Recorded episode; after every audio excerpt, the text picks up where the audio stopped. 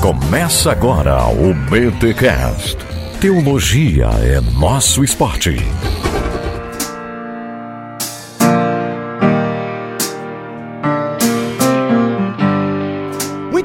Muito bem, muito bem. Começa mais um BT Cash, de número 351. Eu sou Rodrigo Bibo e chega aí, vem de carona que a gente tá na estrada com o Agostinho. Bom, eu sou Igor Miguel e como você sabe, ou se não sabe ainda, é bom saber, melhor do que o barco é o porto final. Ô louco. Eu sou o Paulo On e essa jornada que estamos caminhando vale a pena ir até o último destino. Olha aí, gente, muito bom. Reunimos aqui apaixonados por Agostinho e J.K. Smith para Ah, enrolei a língua aqui, mas deixa assim, editor, deixa aí pra passar vergonha na frente de todo mundo mesmo. E a gente vai falar um pouquinho, galera, sobre Na Estrada com Agostinho, um lançamento aí de J.K. Smith. E eu digo que é lançamento do J.K. Smith porque a Thomas Nelson Brasil trouxe esse livro quase junto com o próprio autor aí. O cara lançou lá fora, chegou aqui com um curto espaço de tempo. Isso é muito legal. Já pensou se vira moda isso? Coisa boa. Né? O cara lançou lá, pô, um aninho depois já tá aqui, ó, até menos. Mas tem que ser, pô. Tem que estar tá na semana seguinte. Olha, ô louco, fraco, tradução simultânea já, né, mano? O cara pega a tradução do Google e publica assim mesmo, né? ai, ai, não dá, não dá. Tem todo um trabalho, gente, um trabalho de trazer um livro para português, não é tão simples assim. Mas este livro chegou e o, quem acompanha aqui os BTcasts já ouviu Igor Miguel, ou quem acompanha Igor Miguel nas redes sociais já viu ele soltando aí frases desse livro, enfim. Paulo On também descobri que se apaixonou por essa obra e o objetivo deste podcast é compartilhar com vocês alguns conteúdos que nos impactaram e, é claro, criar aquele gostinho para você, cara, eu também quero estar na estrada com Agostinho. Mas antes, os recados paroquiais.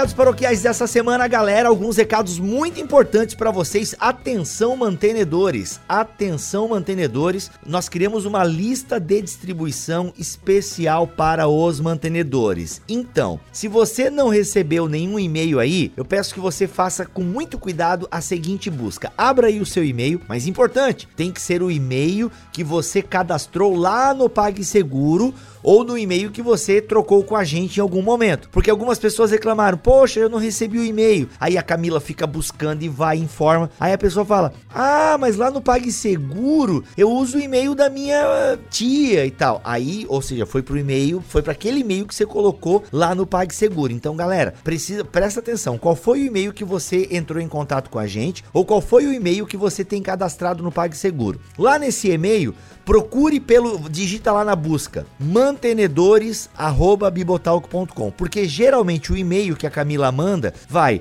ou para lixeira, ou para pasta de promoções, ou para o spam. Cara, ele vai para um monte de lugar menos para caixa de entrada. Então dá uma olhada lá, beleza? Se você não achar o e-mail, mande um e-mail para mantenedores@bibotalk.com, manda o comprovante da sua última uh, doação e aí a Camila já manda o link para você participar da lista de distribuição exclusiva dos mantenedores. A gente tem um grupo exclusivo para os mantenedores. Entretanto, muitos mantenedores não conseguem acompanhar o grupo, então acabam perdendo alguns links importantes, acabam perdendo o sorteio de livros e aquilo que é importante eles acabam não consumindo lá no grupo porque a galera tem dia que tá empolgada. Meu irmão, o Cacau já mandou até podcast exclusivo lá quando eles começaram a debater um tema. Então, às vezes eu vou pegar esse áudio do Cacau que às vezes se perde na multidão lá e eu vou pegar e jogar lá na lista de distribuição. Qual é a diferença de um grupo para uma lista de distribuição? Para quem não sabe, no grupo todo mundo pode falar. Na lista de distribuição você só recebe. Então você tem controle daquilo que você já viu, daquilo que você não viu.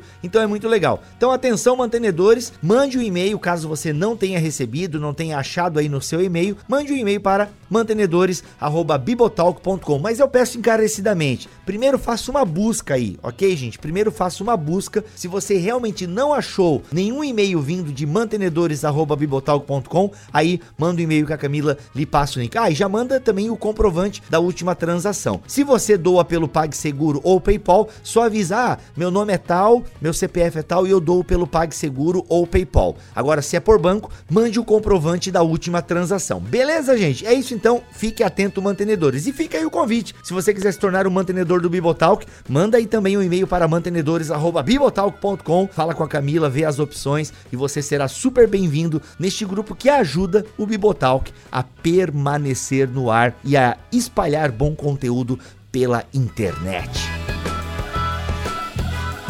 E esse podcast chegou até vocês graças a Thomas Nelson Brasil. E olha só o recado que a editora Bruna tem para vocês. Se liga nesse recado. Oi, pessoal. Eu sou a Bruna, editora da Thomas Nelson Brasil, e eu tô aqui para falar para vocês do nosso novo lançamento, que não é um livro qualquer, mas um convite para uma jornada com ninguém mais, ninguém menos que Agostinho de Hipona. E quem faz esse convite pra gente é o autor James K. Smith com o livro Na Estrada com Agostinho, que é um livro, gente, que não fala sobre Agostinho, mas sobre nós. Fala sobre mim, fala sobre sobre o Bibo, sobre você que tá ouvindo a gente aí agora, porque todos nós somos seres que estão sempre em busca de algo. Mais conhecimento, mais fé, mais conquistas, mais semelhança com Cristo, enfim. Como diria o autor, nós somos seres desejosos. E Agostinho também era uma dessas pessoas. Neste livro, o autor vai usar a história desse grande pensador para mostrar como essa busca acontece com a gente. E para deixar isso bem claro, ele divide o livro em duas partes. Na primeira, ele vai explicar melhor sobre esse conceito de seres desejosos. E na segunda, ele amplia esse conceito mostrando como ele se aplica a algumas temáticas mais específicas e super importantes da nossa vida.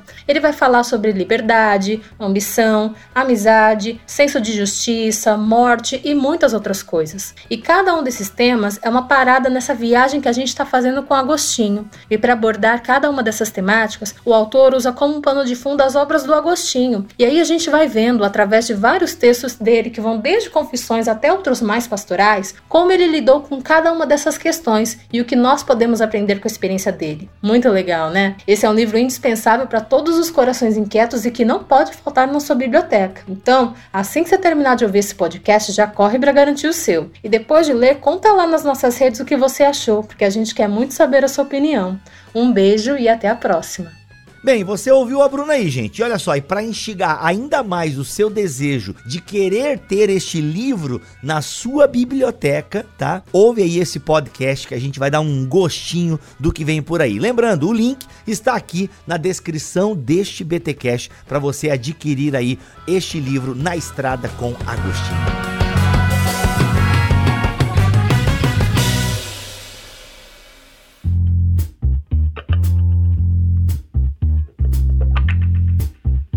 Meus amigos, a primeira pergunta que eu tenho para fazer para vocês é por que Agostinho é um bom companheiro para essa estrada? Por que caminhar com Agostinho é uma jornada interessante? O que faz de Agostinho esse cara bacana pra gente ter? Inclusive, eu ouvi agora no Twitter, a minha pergunta ela tem comentário junto, é pergunta com comentário embutido, tá? Mas alguém lá no Twitter estava elogiando o senhor Paulo On, falando assim: "Nossa, acabei de ouvir um contexto. Eu passaria uma tarde inteira numa cafeteria com o Paulo Ono, ouvindo ele falar, né? Acabei de ouvir esse, de ler esse elogio aqui no Twitter. Eu também passaria, aliás, eu já passei várias tardes com o Paulo em cafeterias, é maravilhoso, mas não por causa do Paulo, por causa da cafeteria, então escolhe bem a cafeteria. Sacanagem, né? Isso aí pode deixar que a gente é criterioso. ah, não, não, mas enfim. Mas a, essa, essa pessoa que fez o comentário, né, ela, pô, ela gostou de ouvir o contexto e, e fez esse comentário. Poxa, eu passaria uma tarde inteira ouvindo o Paulo Ono falar e tal. Bem, aí eu devolvo devolvo a pergunta ou faço a pergunta: por que caminhar com Agostinho? Não o que faz nós querermos estar com Agostinho nessa estrada que se chama vida? Cara, Agostinho para mim é uma companhia já de muito tempo, né? Eu sou um daqueles que não tem uma data certa de conversão, né? Eu nasci dentro da igreja, eu sou quarta geração de crentes da minha família e desde que era assim adolescente, o Santo Agostinho ele ele fez parte da minha vida, lendo aos poucos, né? Uhum. Porque numa idade muito jovem, você não consegue entender uh, direito. Não é que eu entendo hoje tudo, mas com a maturidade você consegue participar de momentos, né, uh, da vida de Agostinho que você começa a se identificar e começa a achar, oh, realmente é isso que aconteceu. E nos 75 anos que o Santo Agostinho ele viveu aqui na Terra, na sua jornada, ele vê uma jornada muito intensa, sabe? Que vai de extremos, né, que passa por muitos lugares. Ele tem contato com muitas pessoas que moldaram muito a vida dele. Então, comparar a vida de Agostinho a uma jornada, eu vejo que essa jornada não é de um caminho linear, mas é um caminho bem tortuoso, cheio de subidas e descidas. Ele atravessa uh, florestas, ele desce por vales, ele sobe montanhas, mas a cada passo que ele dá, ele percebe já no final, depois que ele tem o um encontro com Jesus, que ele foi conduzido, na verdade, pela graça divina a rodar e a andar por todos esses caminhos por onde ele teve a vida moldada pelo evangelho. O Agostinho ele é muito perspicaz na forma como ele condensou toda a jornada dele forma de oração, que são as confissões, né, a obra mais importante, mais passional, mais sentimental, mais íntima que Agostinho, pelo menos na minha opinião, escreveu. E realmente, cara, é aquele teólogo que você uh, lê e você se identifica muito, principalmente com certos momentos que ele narra na vida dele nas confissões, dependendo de como você tá, parece que Agostinho tá sentado junto com você, ou melhor, tá andando junto com você pelo caminho que você tá passando na vida. Uhum. Uma abordagem bem ampla que eu posso dar é que Agostinho não é aquele teólogo que faz parte daqueles grandes homens de Deus que ficavam em Torre de Marfim, né? Não, ele faz parte de uma geração que realmente estava muito integrada à sua comunidade, viveu intensamente cada momento da sua vida e todos os e todas as reflexões teológicas que ele traz nos seus escritos, escritos densos, muitos deles, uhum. é fruto de tudo que ele viveu de forma tão intensa ao longo de 75 anos de vida. Então, realmente, o J.K. Smith ele é certeiro em trazer e escrever essa obra e identificar a vida de Agostinho como se fosse uma grande jornada, uhum. que é bem geográfica mesmo. A cada ponto que ele passa na geografia, pelas cidades, pelos lugares, são momentos diferentes da vida dele que vai levando a um ápice, que vai trazendo de volta ele para sua comunidade nipona, onde ele desenvolve todo o trabalho pastoral. Enfim, é uma jornada muito interessante que você não vai perder em ler e em participar. Olha só, o J.K. Smith fala uma coisa interessante aqui, ó. Um dos motivos pelos quais considero Agostinho uma companhia reconfortante no caminho é que ele é honesto sobre as dificuldades da estrada, mesmo que você saiba onde é a sua casa. Ô Igor, antes de você responder aí e ampliar o que. Acho que nem precisa ampliar muito o que o Paulo falou, né? Paulo se fez aí que não manja muito, mas quase fez um resumo aqui. Essa questão aqui que o Smith traz, eu achei muito legal lá no começo do livro, que é o que ele quer justificar o porquê essa ideia de na estrada faz tanto sentido com Agostinho, né? E aí ele faz um paralelo também com esse nosso desejo de caminhar e encontrar um lugar. Queria que você falasse um pouquinho como é que você percebeu essas ideias do Smith e tal, e esse anseio que todos nós temos, né? E que, como o Paulo terminou a sua fala ali, é um anseio que o próprio Agostinho também tinha. Então, é, isso é muito legal, né? Porque quando o Paulo destaca aí, ele falou assim desse elemento topográfico, né, da jornada agostiniana, de que a biografia e a jornada espiritual dele estão muito amarradas às paradas, né, e aos diferentes lugares que Agostinho peregrina. Né? Então, ele tem uma jornada educacional, acadêmica, em que ele se desloca de uma cidade para outra, financiado pelos pais, por amigos, a, numa busca realmente por um, por um tipo de status ou por, ou por algum tipo de, vamos dizer assim, algum tipo de, de, de sucesso ou estabilidade ou status acadêmico, né? Isso, isso é muito claro durante a biografia, quando você vai lendo a biografia a, dele, né? E eu me lembro aqui que quando o Smith estava escrevendo esse livro, e eu acompanho muito ele de Twitter, as coisas que ele posta, né? E eu me lembro que a, ele chegou a fazer uma viagem a Milão, pessoalmente, até até para visitar alguns lugares, etc. Ah, e um dos livros que, que o, o Smith consultou muito para poder escrever essa obra, não é uma obra biográfica, né? Apesar de que os elementos biográficos são inevitáveis, por causa disso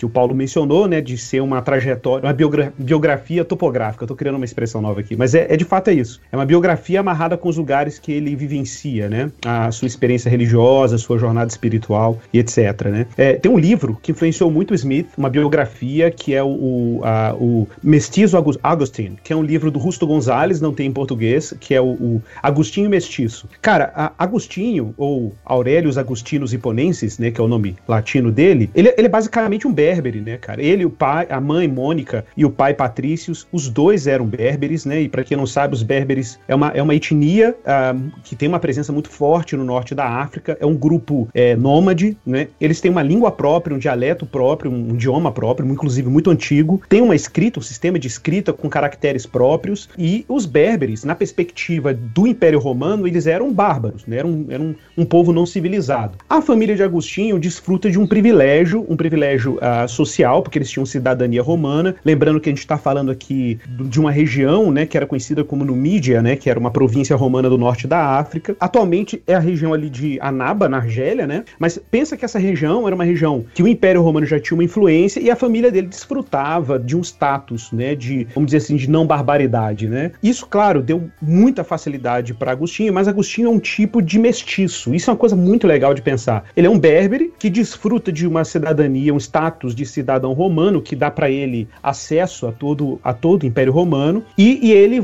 na sua jornada, né, vai para do interior para grandes centros acadêmicos, né? Então ele vai migrando de um para o outro, né? Ele vai para Cartago, ele vai depois para mais para o norte, vai, atravessa o, o, Mediterrâneo e vai a Roma e finalmente chega a Milão, que é o ápice né, da jornada dele, quando ele encontra Ambrósio, enfim, ele desfruta inclusive de um privilégio de ser funcionário público na prefeitura ali de Milão. Então, essa jornada agostiniana é uma jornada de um mestiço tentando se inserir na vida urbana e tentando se inserir na vida pública, né? Alcançar um status, ser conhecido. Então, é, é, é por isso que Agostinho ele é, ele é um excelente companheiro de viagem viagem de jornada, né? Porque esse é um homem moderno, esse é um homem da pós-modernidade, a gente pode dizer assim. É um homem contemporâneo, tentando escrever sua história de sucesso, tentando se lançar numa, numa biografia é, em que ele possa ser reconhecido pelos outros. Então, existe aí uma similaridade muito interessante, principalmente porque ele começa muito jovem, é, se lança inclusive em experiências hedonistas, de prazer, libertinagem sexual, né? Então, tem muito. O perfil psicológico e existencial de Agostinho é muito próximo próximo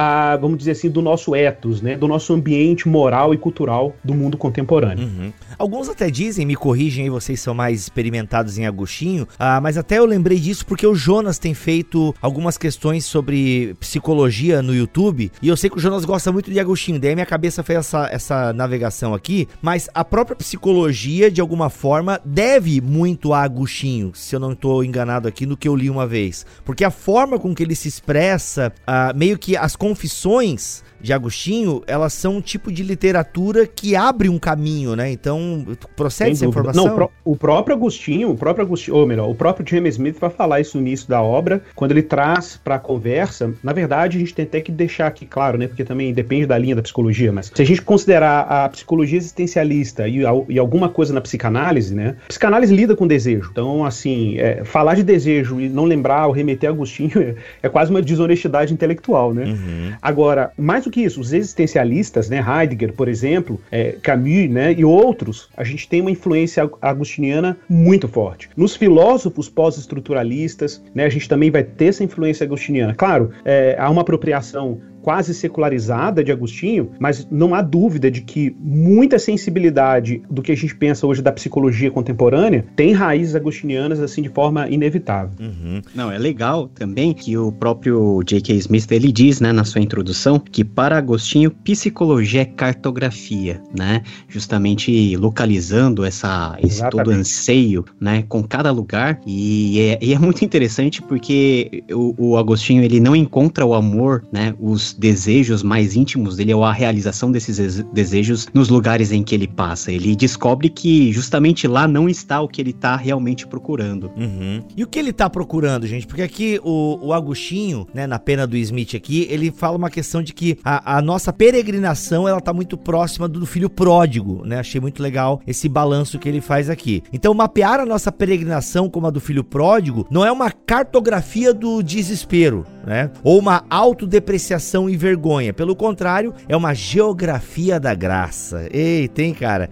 que nos ajuda a imaginar sermos bem-vindos em casa. Tá, o que que, o que que ele tá querendo dizer aqui? Essa questão de o que que ele desejava? Que, na verdade, como o Igor falou, tá muito ligado ao homem moderno, né? Ou seja, nós somos seres que desejam, né? Aqui trazendo a outra obra do Smith, né? Ou Você é Aquilo que Ama, que tem muita contribuição de Agostinho lá naquela obra também. Mas e aí? Queria que a gente falasse um pouquinho então essa questão de desejo, porque é algo que nos move, né? O que fez esse mestiço almejar Milão, por exemplo, né? Como é que é essa questão? Como é que a gente entende esse desejo na pena do Agostinho? Cara, para mim o Agostinho ele tem, né, na em toda a estrutura da vida dele, principalmente no começo, em que ele tem toda a, uma certa ânsia por alcançar lugares privilegiados, de destaque, e a própria jornada inicial da vida dele é reflexo disso. Ele está procurando por algo que possa realmente dar sentido à vida dele e que no momento inicial da vida dele ele identifica como as coisas que nós poderíamos é, definir como ambições seculares, né? O J.K. Smith ele até usa essa nomenclatura,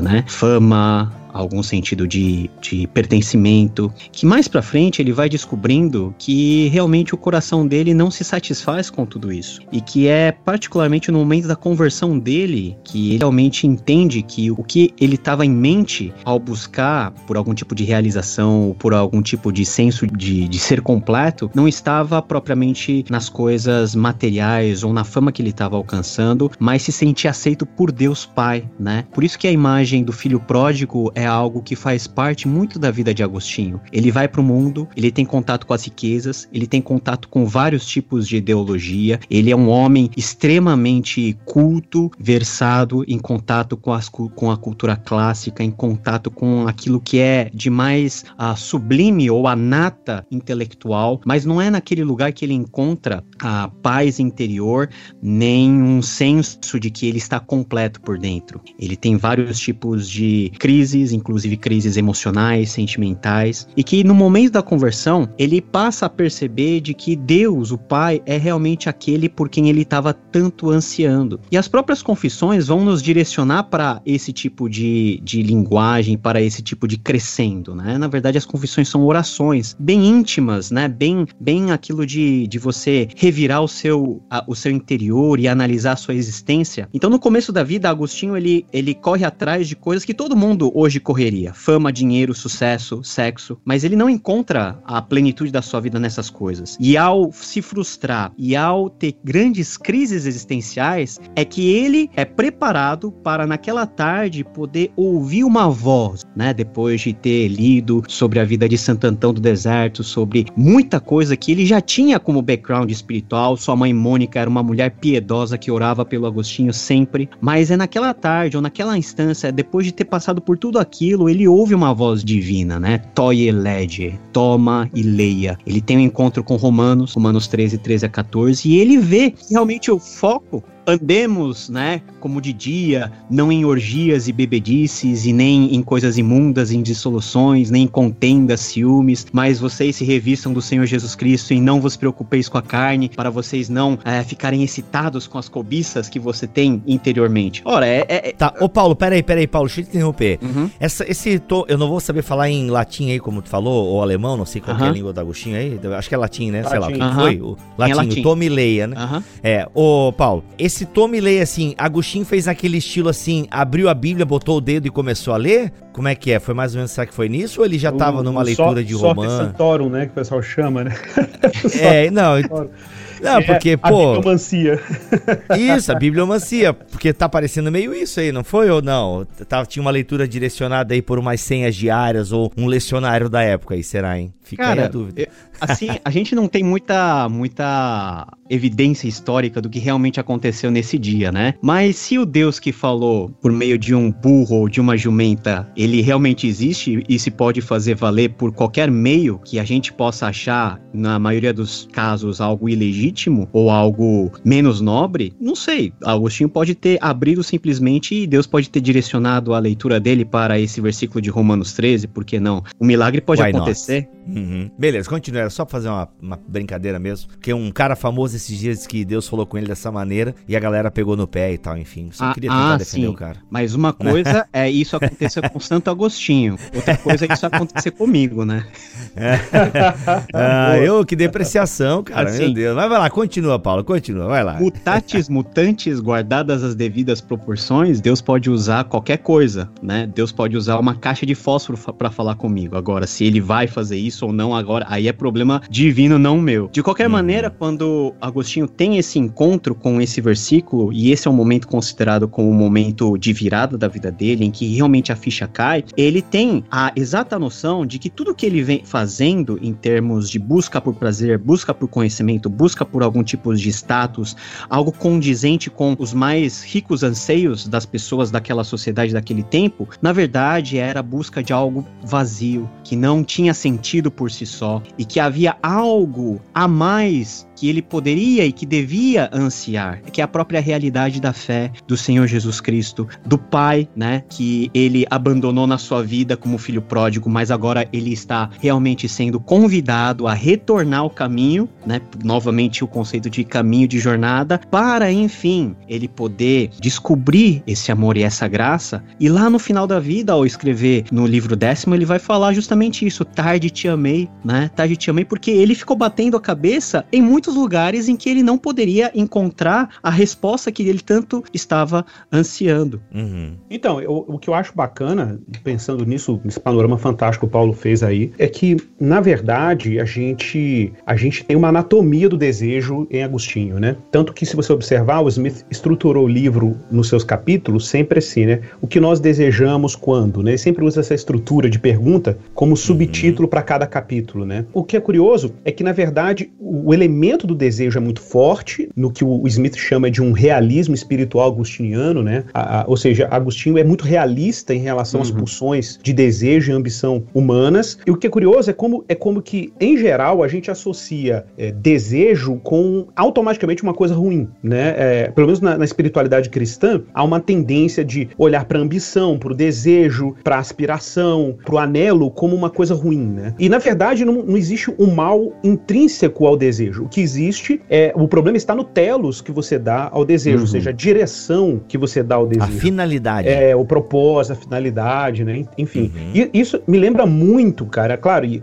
e, aqui de novo mais um aprendiz de Agostinho, né? Me lembra muito a noção que o Hermann Doivert, né, na filosofia reformacional, ele trabalha essa direcionalidade do, do coração, né? Que ele fala que o coração pode assumir uma direção apóstata, né? Então, de novo, a discussão aqui é sobre o objeto, ah, não o desejo em si. O desejo desejo em si não é um problema, né? Então a gente às vezes acha assim que um cara sem ambição, passivo, indiferente, inerte, é uma pessoa humilde, né? E, e o Smith faz uma crítica a isso, dizendo, não, ele pode uhum. ser simplesmente um covarde, né? A questão aqui uhum. não é você se retirar das dinâmicas do desejo, é reconhecer que o desejo deve estar a serviço de um bem real, né? De um bem que realmente vai dar conta das demandas internas da vida humana. Então esse horizonte, ou como até para usar uma expressão que o próprio Smith usa aqui, mas é de outras obras dele, né? Essa ideia de calibrar o coração, uma expressão que o Smith usa muito, né? Uhum. O coração tem que ser calibrado e, e, e calibrado para o bem real, né? É um tema, é um tema muito forte em Agostinho e a gente vai perceber isso ao longo de toda essa obra que o Smith escreveu. Que o coração ah, está inquieto porque ele existe um dispositivo que é inato, que está aí na nossa estrutura humana, que é essa inquietude, esse desejo por descanso, por sentido, por plenitude e que isso precisa ser bem direcionado. Do contrário, né, a gente vai cair sempre naquilo que o próprio Agostinho usava muito, né? O homem curvatus et si, né? Um homem curvado sobre si mesmo, tentando buscar respostas e, e, e satisfação no movimento é, introvertido, né? Para dentro de uhum. si, ao invés de um movimento para fora que precisa ser direcionado a esse bem último, que, claro, como o Paulo destacou,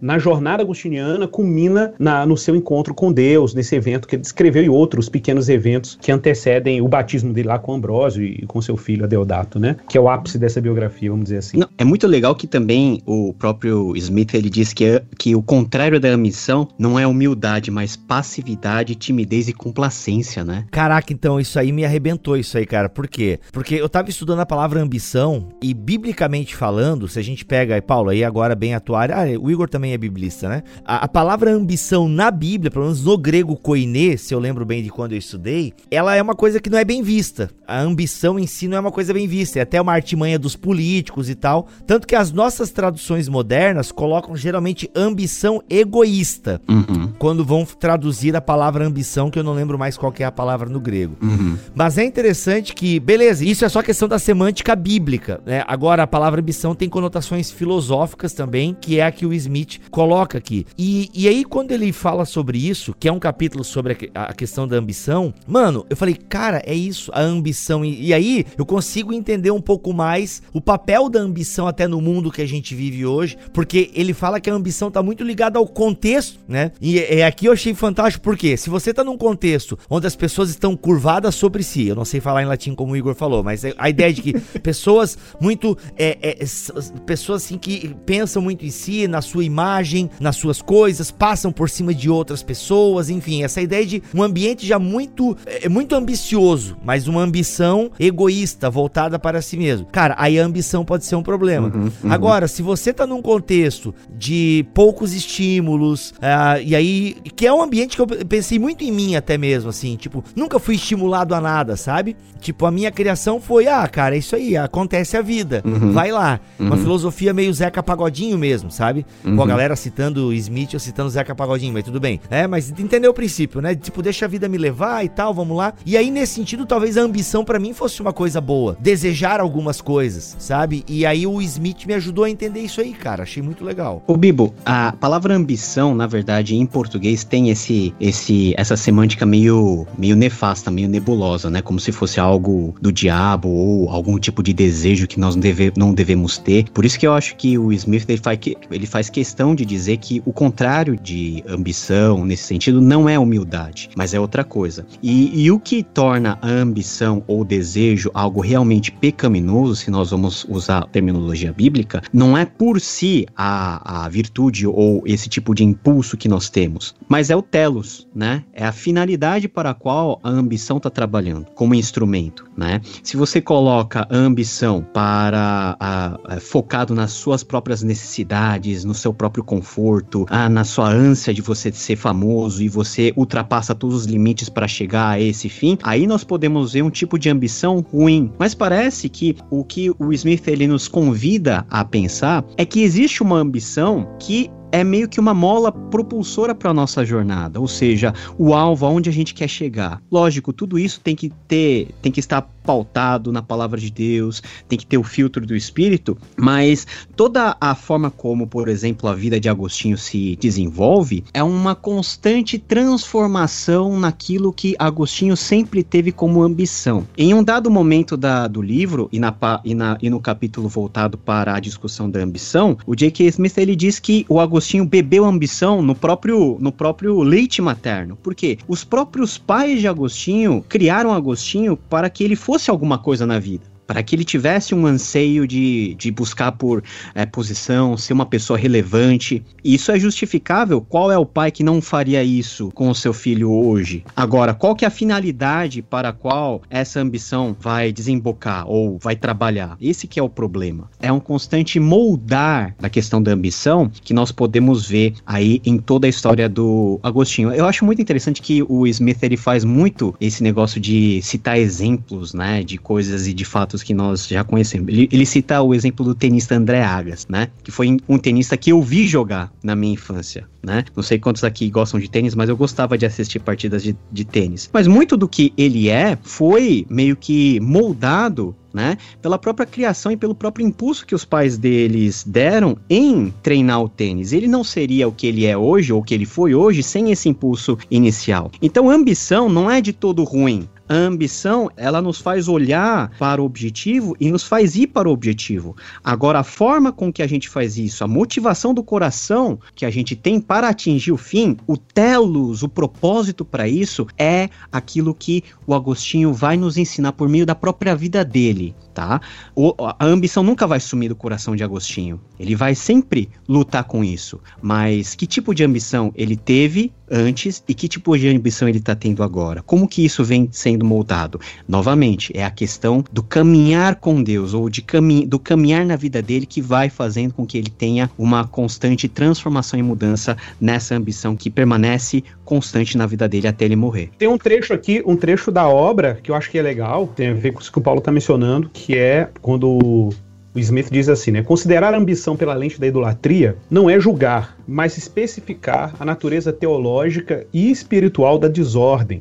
Uhum. Agostinho espera que você analise. E aí ele diz mais para frente, né, que segundo Agostinho, nós somos feitos para alegria. Mas essa alegria, que é uma, uma expectativa em relação ao que está diante de nós, ao, ao telos que a gente adota, né, é, ele, ele produz uma alegria dependendo se o coração se aquieta no Deus Trino, né? Isso é um ponto uhum, importante. Uhum. Porque, por exemplo, essa analogia que Agostinho usa no, no, sobre a doutrina cristã, de que ele usa aquela analogia da embarcação, né? Que a embarcação ela tem a finalidade de nos conduzir a um destino. Uh, e o peregrino tem esse problema. A tentação do peregrino é se apaixonar pela estrada, né? Uhum. Ou, ou, se apaixonar pela embarcação e perder o horizonte de que ele tem um destino final, de que existe um, um propósito final. É, e aí Agostinho até usa essa analogia. Ele fala: o barco, a gente deve amar o barco na medida que ele está a serviço do destino final, uhum. mas não como um bem em si mesmo. Cara, e isso diz muito sobre, por exemplo, como um cristão lida com bens temporais, né? A, a gente pode lidar com bens temporais como se os bens temporais fossem um fim em si mesmo, ou, ou seja, o telos, ou lidar com os bens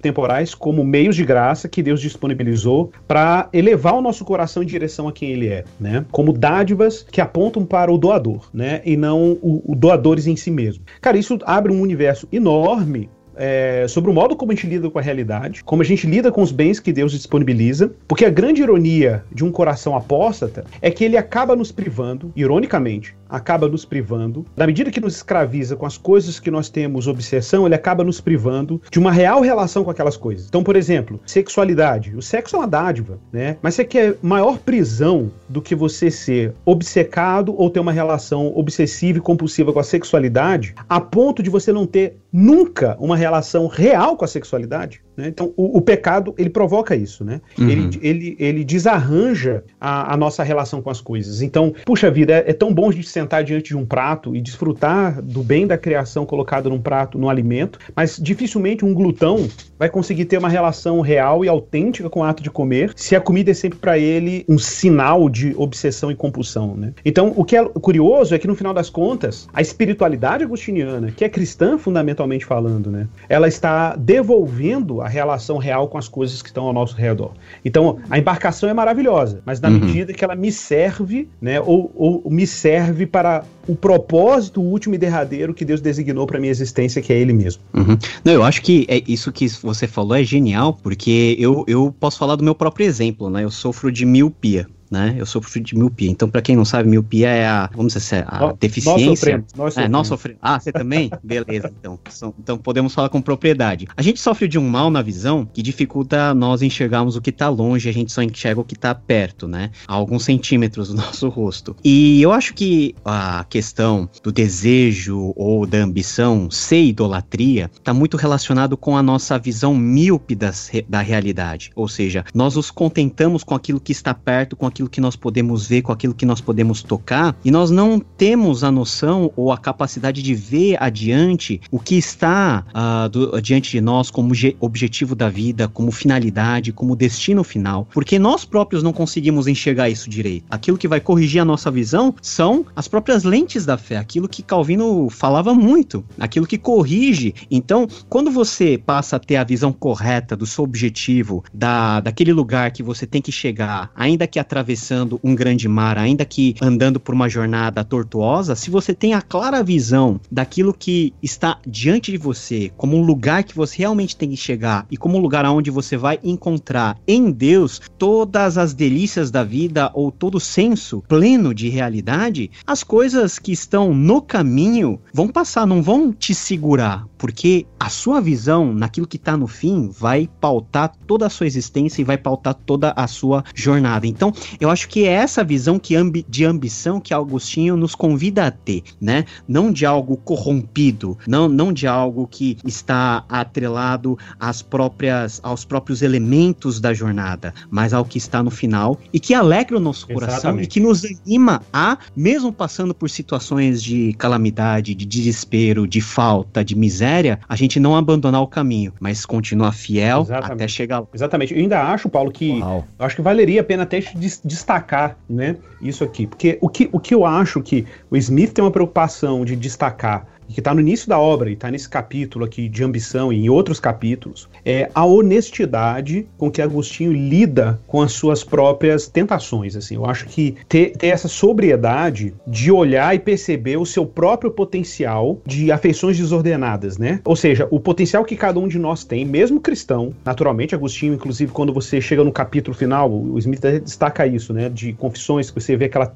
já ele descrevendo o seu tempo presente. Agostinho continua ali lidando com seus dilemas, com armadilhas do coração, é, duvidando talvez até da, da, integridade dele ao escrever uma obra como Confissões, né? Até que ponto aquilo ele está prestando um serviço para a glória de Deus, até que ponto não é um esforço para um reconhecimento, né? Caraca, isso é bonito, né? Isso é bonito. Ou seja, ser bispo não imunizou dos seus desejos pecaminosos. De né? maneira nenhuma, ao contrário. Não, não, ao contrário. não, pelo contrário. Você me permite claro. ler só a, a parte das confissões, onde o Agostinho ele é bem claro nisso daí. Lá no livro 10, né? Lá no parágrafo 31, ele diz lá pro final o seguinte, ó. Assim, posto nessas tentações, luto contra a concupiscência do comer e do beber todo dia, sem dúvida, pois não é algo que possa afastar uma uma vez por todas e nunca mais praticar como pude com as relações sexuais. No controle da gula, portanto, é necessário manter o equilíbrio entre o relaxamento e con constrição. E quem é, Senhor, que não é levado a ultrapassar em alguma medida os limites da necessidade? Caraca, mano. Seja quem for, será grande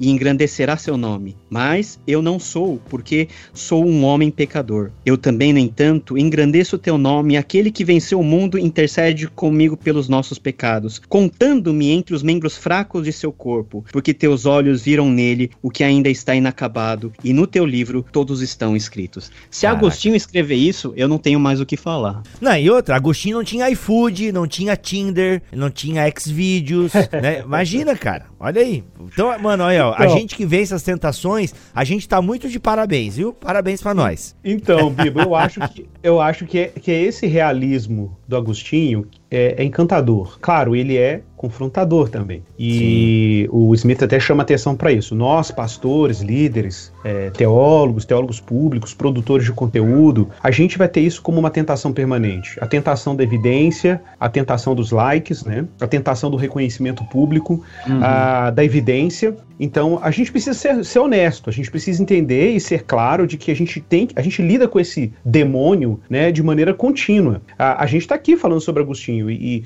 e, cara, o nosso coração pode ser aqui permanentemente tentado a, a entrar nesse jogo, entendeu? Então, uhum. eu acho que a gente precisa ser honesto, assim, com a nossa própria vulnerabilidade. Eu costumo dizer que a gente ter confiança em Deus, um passo importantíssimo para a gente ter fé crescente em Deus é ter uma profunda desconfiança em nós mesmos, né? Uhum. Então, se, se você não tiver uma experiência de autodecepção, de autodesconfiança, você não consegue ter confiança plena em quem Deus é. Então, partir do pressuposto de que nós não somos confiáveis, mas que o nosso coração precisa estar em permanente estado de vigilância da parte do Evangelho de Deus e a gente tem que calibrar o coração permanentemente em direção a quem Deus é, é um movimento fundamental. E interessante porque tem um outro, uma outra armadilha, né? Olha como que o nosso coração é complexo. Que o cara pode ter a tentação e falar assim: nossa, velho, isso aqui negócio é cheio de armadilha. Eu tenho que, cara, eu vou fazer assim, vou me retirar, vou parar com tudo que eu tô fazendo, vou me isolar para ser salvo. Não, uhum.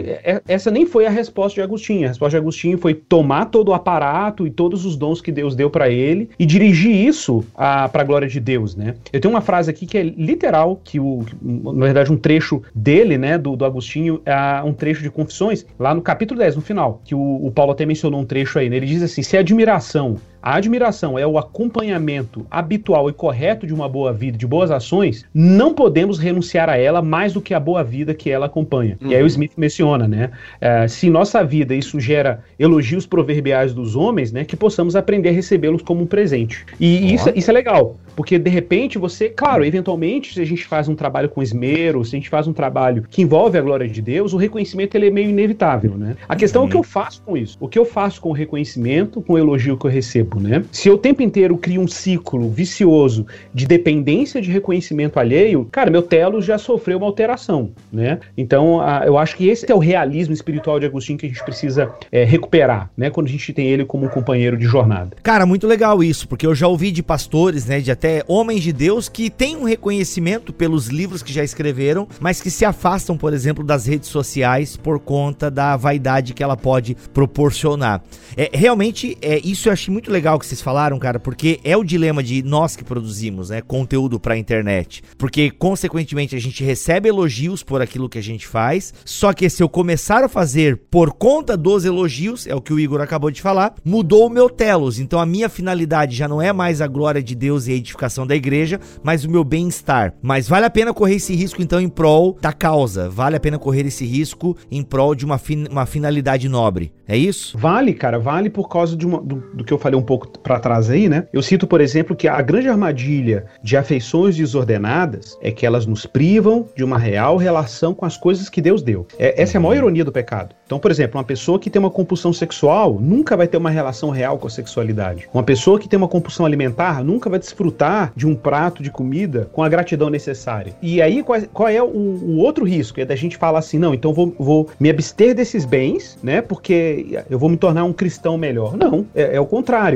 O que, o que... É a ilusão monástica, poderia chamar é, de ilusão, ilusão monástica. monástica. Uhum. Então, o que Deus está fazendo no final das contas não é nos privando dos bens que Ele deu, é, é, reorganizando a nossa relação com os bens. Então, por exemplo, se eu tenho uma competência, tenho uma habilidade, um dom específico, é, não é me privando do exercício desses dons ou desses ambientes onde eu posso florescer os dons para a glória de Deus que eu vou me tornar um cristão melhor. Na verdade, é uhum. é redimi-los. Na verdade, é uhum. é redimi-los. Então, acho que, que a coisa é muito nessa direção. Não, é muito aquilo que aquilo que o, o Bilbo até fez uma brincadeira, né, de falar de um comentário aí que a gente recebeu no podcast de contexto. E quem não gosta de receber elogio, na verdade? Eu gosto de receber elogio. Se eu falar que eu não gosto de elogio, eu, eu, eu tô cometendo aí sim um pecado de mentira. É lógico, uhum. isso amacia o nosso ego, faz a gente se sentir bem, nos incentiva a ir mais pra frente, ou também pode nos incentivar a pensar aquilo que a gente não é, né? A gente cai numa auto-enganação. Mas o que, o que o Agostinho nos convida é que, ok, é para as pessoas nos amarem? Ok, seja pra glória de Deus. Que seja pela glória de Deus, para a honra e glória de Deus, que as pessoas amem o que a gente tá fazendo, deem visibilidade visibilidade porque aqui, por aquilo que a gente está trabalhando. Porque no mundo que a gente está e tendo os meios que a gente tem, nós precisamos ter visualização, nós precisamos ter pessoas que nos sigam, nós precisamos ter pessoas que nos incentivem nos apoiem. Mas agora, de novo, para que propósito? O seu coração está nisso ou está no objetivo pela qual você escolheu ou você estabeleceu de você fazer o que você está fazendo? Então, é o que o Smith fala no final do livro, no, do capítulo sobre ambi ambição. Isso é você repousar, descansar no amor de Deus, naquilo que ele tem como propósito. E esse amor de Deus, ele não vem e extingue a sua ambição, mas ele alimenta a ambição com combustível diferente, produzindo um fogo diferente, produzindo uma repercussão diferente. Porque a ambição, no sentido bom da palavra, é algo que nasce conosco, porque Deus nos criou assim. Agora, com o que você tem alimentado o fogo dessa ambição? Com as suas próprias coisas, com os seus próprios interesses ou com a glória de Deus? Uau! É isso? Meu Deus.